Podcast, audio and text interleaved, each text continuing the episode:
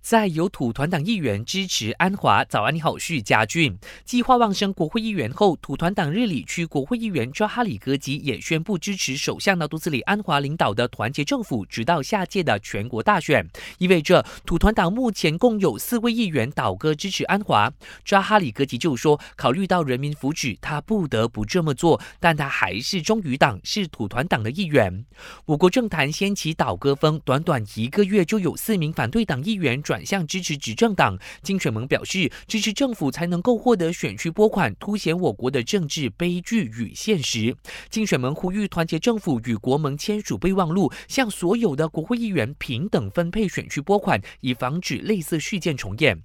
民进党主席拿督沙菲议阿达也促请政党拒绝接受跳槽议员，认为这违反了民主制度，希望执政党立马拒绝这些人，以整顿跳槽歪风。他也希望执政党能够修改反跳槽法，好让这项法令能够更加完善。瑞典教育机构英孚发布了二零二三年度全球英语能力指标报告，其中荷兰人名列全球第一，成为英语能力最强的国家。新加坡和奥地利则尾随在后。我国马来西亚在全球排名第二十五。报告指出，我国十八到四十一岁以上国人的英语水平比起去年有所下降。无论如何，以亚洲来说，我国的排名是不错的，位列第三，只排在新加坡和菲律宾之后。最后，本台正在招募新闻主播，欢迎符合资格者将履历表和一分钟的新闻录音发送到 newsroom at astro.com.my。